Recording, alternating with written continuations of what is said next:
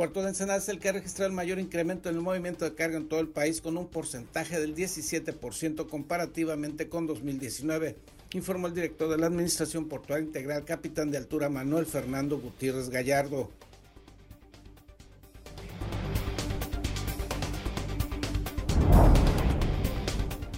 Menores ingresos y mayores gastos ha generado la pandemia del COVID-19 la Cruz Roja en Baja California, institución que ha sufrido una caída promedio en la entidad de un 25% en la captación de recursos, informó el delegado estatal de ese organismo Rubén Rosiñol Monjes.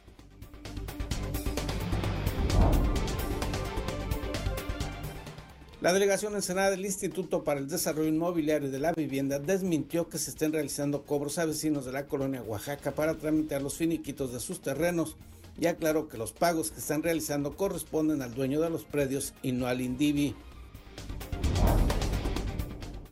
Detectó la Policía Municipal un presunto caso de maltrato infantil en el cual se señala que un menor de edad era encadenado por varios días para evitar que saliera de su casa.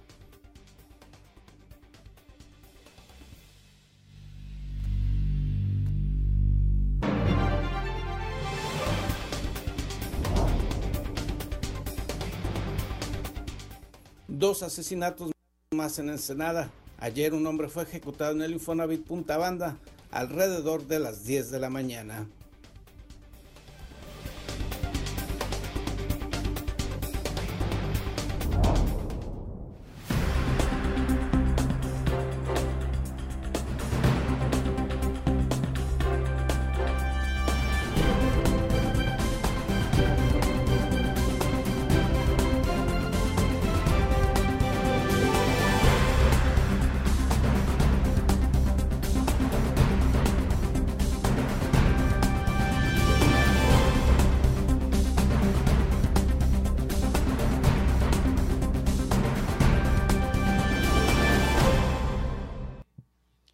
Bienvenidos a Zona Periodística de este martes 13 de octubre de 2020. Este noticiario es una coproducción del periódico El Vigía y en La Mira TV.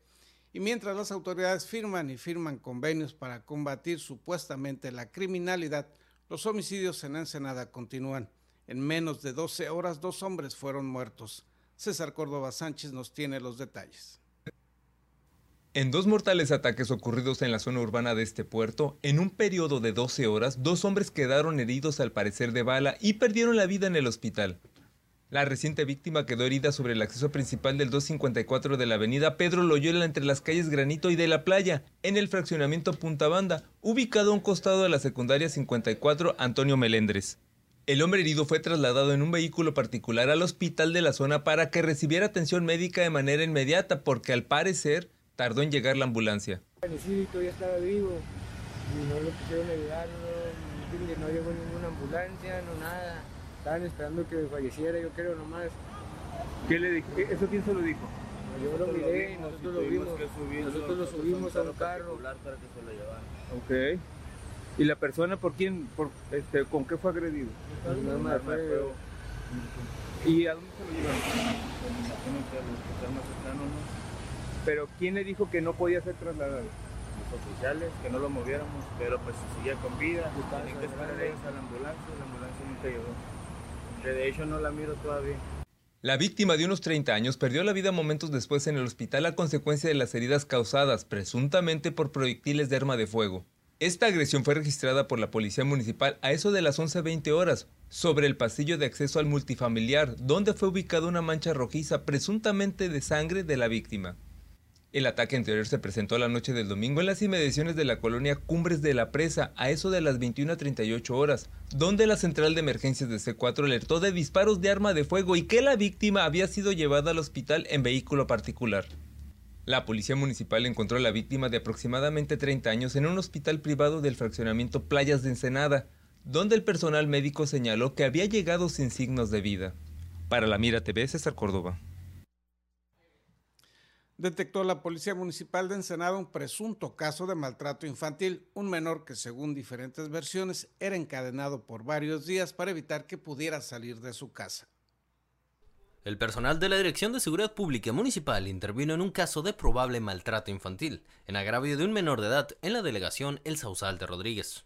El jefe de la Unidad contra la Violencia Intrafamiliar, Juan Emanuel Marchán Guzmán, dio a conocer que se trata de un niño de 10 años, quien quedó a disposición de la Subprocuraduría para la Defensa del Menor y la Familia. Fue en días pasados cuando agentes recibieron una llamada telefónica de una trabajadora social del Sistema para el Desarrollo Integral de la Familia, DIF, quien solicitó presencia policial en un domicilio de la demarcación antes referida.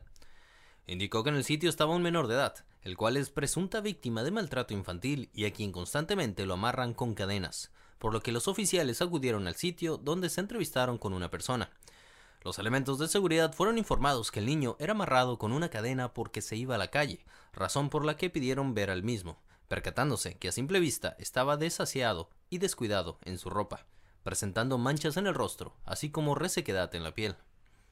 El mismo infante mencionó que por dos días tuvo sujeta la cadena a sus pies, por lo que los efectivos municipales solicitaron ingresar al domicilio, mismo que es una casa rodante, en la que hallaron acumulación de trastes sucios, ropa y basura en el piso. Tras elaborarle la certificación médica, al niño lo presentaron ante el juez calificador, determinándose que fuera turnado al DIF, siendo llevado a una casa hogar para su cuidado, elaborándose las actas correspondientes de aviso a la Fiscalía General del Estado. Para En la Mira TV, David Amos. Reitera el INDIVI que los trámites que se realiza por parte de esa dependencia de la colonia Oaxaca para tramitar la regularización de terrenos son gratuitos, contrario a las acusaciones de algunos vecinos de ese lugar. La delegación ensenada del Instituto para el Desarrollo Inmobiliario y de la Vivienda desmintió que se estén realizando cobros a vecinos de la colonia Oaxaca para tramitar los finiquitos de sus terrenos y aclaró que los pagos que se están realizando corresponden al dueño de los predios y no al INDIVI. Aurora Insunza Velasco, representante local de Estatal, señaló lo anterior luego de que vecinos de la colonia Oaxaca, que se ubica en la delegación municipal de Maniadero, señalaron al gobernador Jaime Bonilla Valdés que el INDIVI estaba realizando cobros para tramitar sus finiquitos.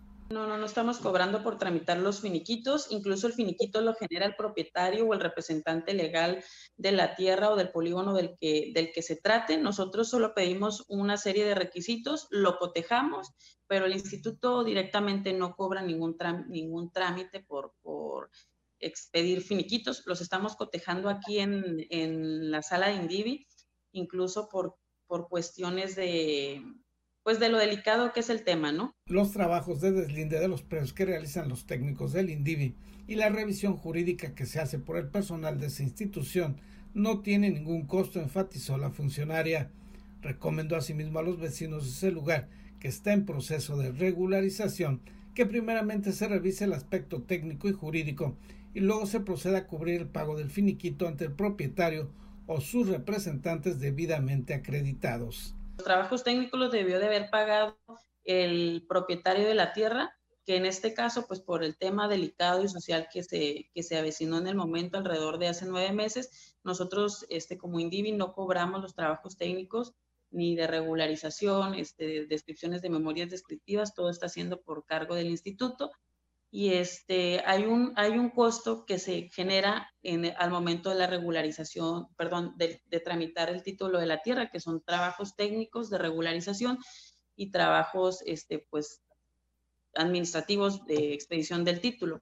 Explicó que se trata de 400 familias las que están asentadas en dicha colonia y es un compromiso de la administración estatal el regularizar la tenencia de la tierra, para lo que ya se han estado efectuando diferentes tareas.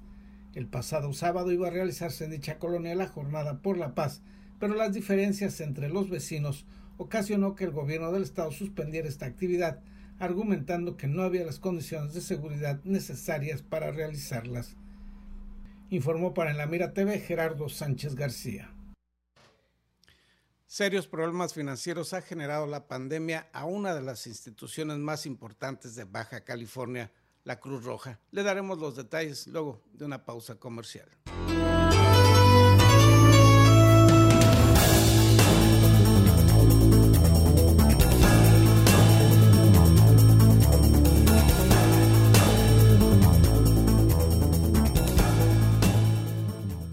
En Daymark Clínica de Ojos ofrecemos un servicio integral a cargo de profesionales expertos en la salud visual. Cuidamos la salud de tus ojos con equipo oftalmológico de última generación, cirugías, tomografías, tratamientos y servicios de óptica. Además, contamos con productos de alta calidad y como siempre, un excelente trato. Acuda a cualquiera de nuestras dos sucursales y confía en la salud de tus ojos en nuestros profesionales. Ofrecemos un amplio surtido de lentes con gran variedad de modelos y tamaños para todas las edades.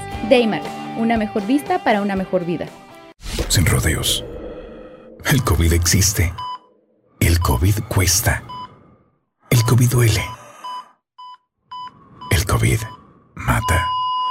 Sin excusas, protégete del COVID. Cubre bocas, sana distancia, lávate las manos. Campaña unificada para crear conciencia.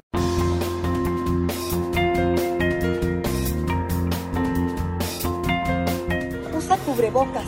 Puede salvar tu vida la de tu familia y la de todos. Indispensable para salir y sana distancia. Por tu salud, no te lo quites. Salva vidas. Póntelo. Somos periodistas y lo traemos bien puesto. Por tu seguridad y la de todos, usa el cubrebocas siempre. Somos periodistas y lo traemos bien puesto. Si todos usáramos cubrebocas, esto se acabaría. Así es que por responsabilidad con los demás y contigo mismo, usa tu cubrebocas. Soy periodista y lo tengo bien puesto. Cuídate y cuida a los demás. El cubrebocas puede hacer la diferencia. Por favor, utilízalo. Soy periodista y yo lo traigo bien puesto. Prevenir contagios es la meta.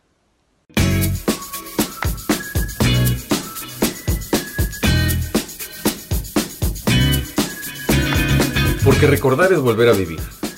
En imaginarte te podemos ayudar. No dejes que tus memorias se pierdan y deja que trasciendan en el tiempo.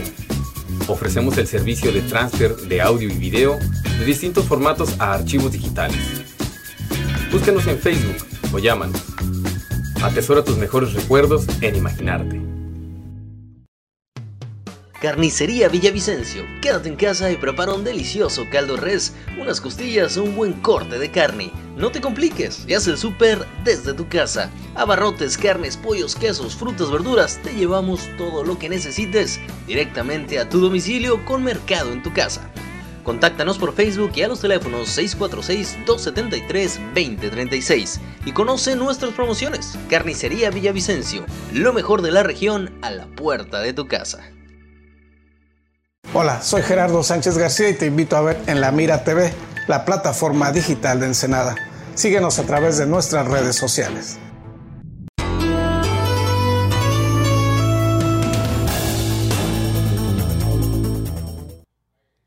Una caída de hasta un 25% en promedio en sus ingresos ha registrado la Cruz Roja en las siete delegaciones con que cuenta esta institución en Baja California. Estos son los detalles.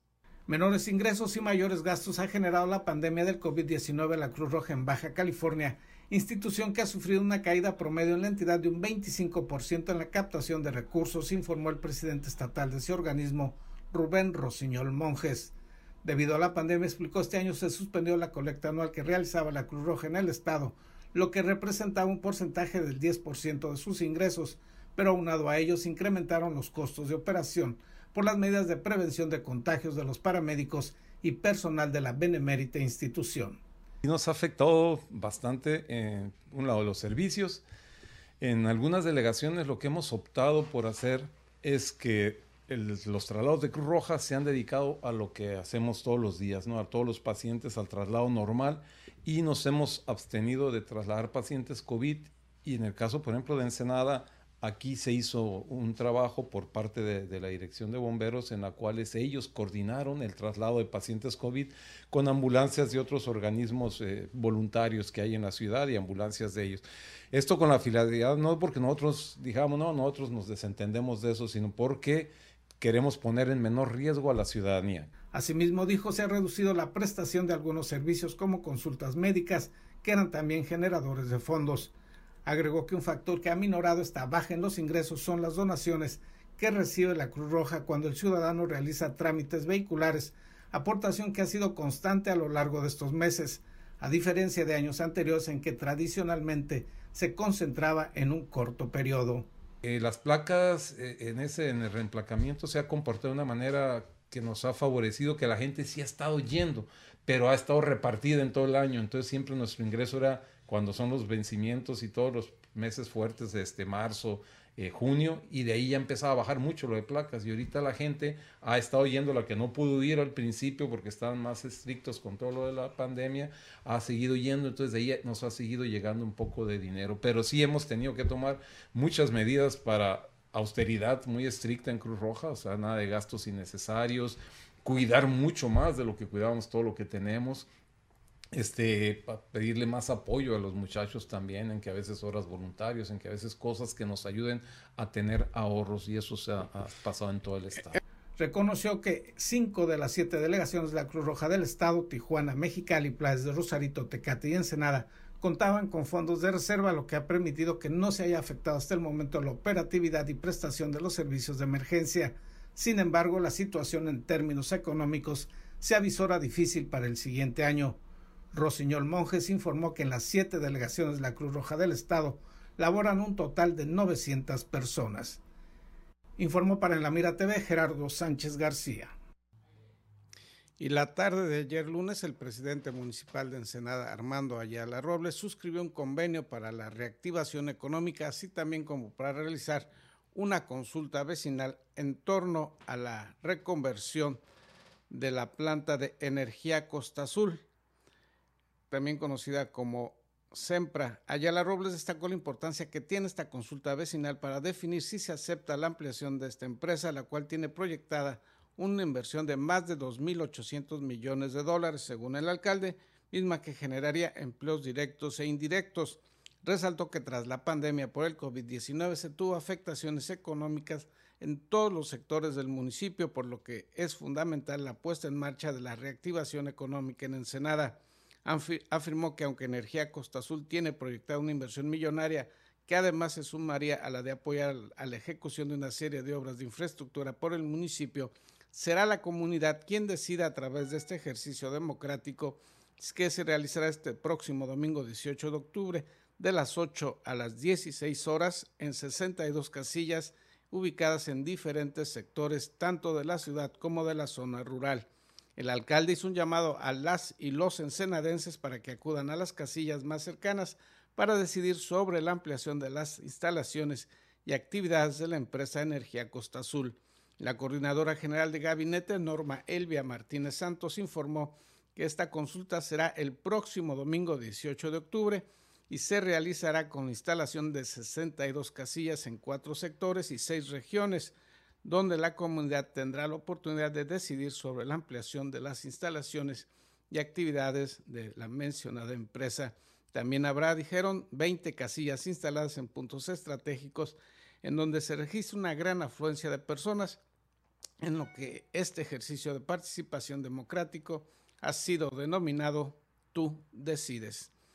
Y a pesar de la pandemia y de la crisis económica mundial y nacional, el puerto de Ensenada registró el mayor crecimiento de todas las instalaciones portuarias del país en lo que se refiere al movimiento de carga. El puerto de Ensenada es el que ha registrado el mayor incremento en el movimiento de carga en todo el país, con un porcentaje del 17% comparativamente con 2019, informó el director de la Administración Portuaria Integral, capitán de altura, Manuel Fernando Gutiérrez Gallardo. Ustedes lo vieron en la presentación, eh, tuvimos un incremento de movimiento de contenedores del 17% con respecto a los demás puertos. A pesar de la pandemia, el puerto Ensenada continuó trabajando con buenos mecanismos y coordinación a través de la Secretaría de Salud, Sanidad Internacional y con todas las medidas sanitarias respectivas para que no hubiera ninguna, ninguna afectación en el movimiento y en el trabajo de, del personal en el puerto. Es por eso que tuvimos un 17% de incremento en el movimiento de contenedores y, estamos, eh, estamos muy contentos, muy satisfechos, a pesar de la pandemia y a pesar de las medidas de salud que se implementaron, no tuvimos esa afectación en este puerto en particular. El incremento se dio principalmente en el movimiento de carga contenerizada y se pasó de 337 mil contenedores el año pasado a 386 mil programados para el cierre de 2020, lo que representa casi 50 mil contenedores más. El funcionario portuario indicó que de los 13 puertos más importantes del país, solo cuatro tuvieron un aumento en el movimiento de carga, Salina Cruz, Tampico y Dos Bocas, con un porcentaje del 12% en relación al año pasado, mientras que Ensenada obtuvo un 17% de aumento. El que presentó mayor decremento en movimiento de carga fue Guaymas, Sonora, con un menos 37%, seguido por Puerto Morelos, Quintana Roo y Lázaro Cárdenas, Michoacán, con el menos 34 y menos 23% respectivamente. Al participar como expositor en la sesión semanal del Consejo Coordinador Empresarial de Ensenada, el recientemente nombrado director del API afirmó que no ha tenido conocimiento de actividades ilícitas en el recinto portuario y señaló que la investigación de las mismas correspondería a otras autoridades. Nosotros no somos autoridad competente para detectar este, estas redes. Esto se hace a través de las autoridades competentes y lo que tenemos nosotros eh, es la participación como API con el Código Internacional para la Protección de Buques e Instalaciones Portuarias que es en, sus tres niveles de protección. Tenemos buena coordinación con las autoridades competentes, este, pero no, nosotros, nuestra función no es este, trabajar en, en, estos eh, tipos de temas, simplemente participamos de manera muy, muy este, total con las autoridades competentes, con la información que nos soliciten. Asimismo, Gutiérrez Gallardo señaló que no habrá cambios en los programas de inversión en la infraestructura portuaria que ya había establecido la para los próximos meses y destacó que se trabajará en los programas de vinculación puerto-ciudad, ya que se trata de una política del gobierno federal al respecto. Informó para En la Mira TV Gerardo Sánchez García. Vamos a la sección deportiva con nuestro compañero David Damos luego de una pausa publicitaria.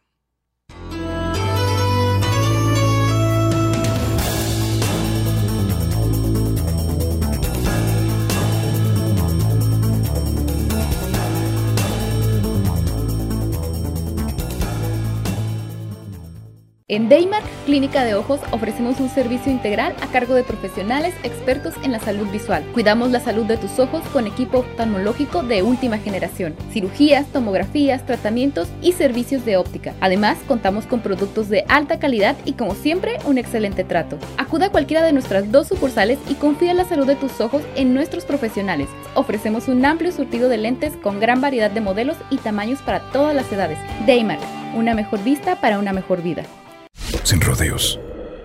El COVID existe. El COVID cuesta. El COVID duele. El COVID mata. Sin excusas, protégete del COVID. Cubre bocas, sana distancia, lávate las manos. Campaña unificada para crear conciencia. Carnicería Villavicencio. Quédate en casa y prepara un delicioso caldo res, unas costillas o un buen corte de carne. No te compliques y haz el súper desde tu casa. Abarrotes, carnes, pollos, quesos, frutas, verduras, te llevamos todo lo que necesites directamente a tu domicilio con mercado en tu casa. Contáctanos por Facebook y a los teléfonos 646-273-2036 y conoce nuestras promociones. Carnicería Villavicencio, lo mejor de la región a la puerta de tu casa.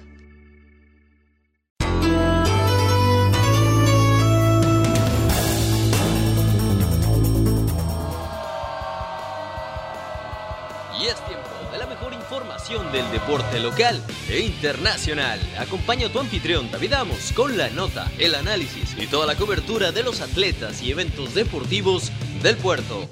Ya inicia en la mira Deportes. Hola, ¿qué tal amigos? Gracias por continuar las señales de En la Mira TV. Llegó la hora de hablar de deporte y teníamos que iniciar precisamente con la nota de la NBA porque los Lakers conquistan su décimo séptimo título de la NBA.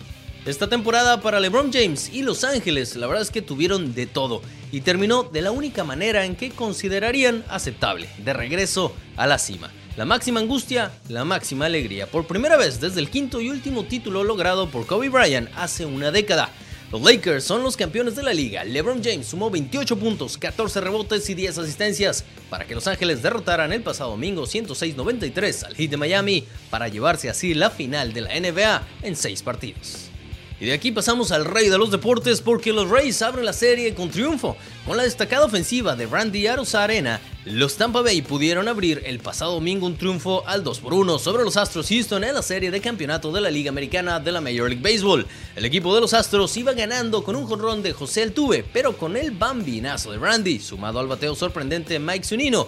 Eso quedó en el pasado. El cubano Arena les otorgó un jonrón en el cuarto inning y el bateo de Zunino terminó de ampliar la entrada siguiente. José Altuve abrió el primer inning con el jonrón al jardín izquierdo frente a Blake Snell, poniendo los astros uno al frente. El cubano Aros Arena siguió dando ventaja con el bate en mano y en la parte baja del cuarto consiguió empatar el partido con un bambinazo al jardín central. De aquí nos pasamos directamente al deporte del motor porque Checo Pérez es noticia y se queda Checo sin subir al podio, muy pero muy cerca de lograrlo. El mexicano Sergio Pérez se quedó fuera del podio por dos segundos de diferencia pese a largar desde la novena posición. El piloto de Racing Point recuperó terreno en las primeras vueltas del Gran Premio de Eiffel, escalando hasta la cuarta posición y con amplias posibilidades de quedarse con el tercer lugar. Y en la nota de los emparrillados, la NFL cambia el calendario. El COVID-19 vaya que está afectando este tema porque nueve equipos se han visto afectados, algunos durante semanas hasta el 22 de noviembre. Nueva Inglaterra, Tennessee, Denver, Buffalo, Kansas City, Miami, Los, los Chargers de Los Ángeles, los Jets de Nueva York y Jacksonville. El juego de Denver en Nueva Inglaterra y que originalmente estaba programado para ayer y fue reprogramado se jugará el próximo domingo después de que los Patriots reportaran más pruebas positivas. El partido de Kansas City en Buffalo, que debía disputarse el próximo jueves, fue cambiado al lunes 19 de octubre. Y el encuentro previsto para el próximo martes entre los Bills y Titans, que originalmente se jugaría el domingo, sigue en el calendario a pesar de que hay más casos positivos en Tennessee.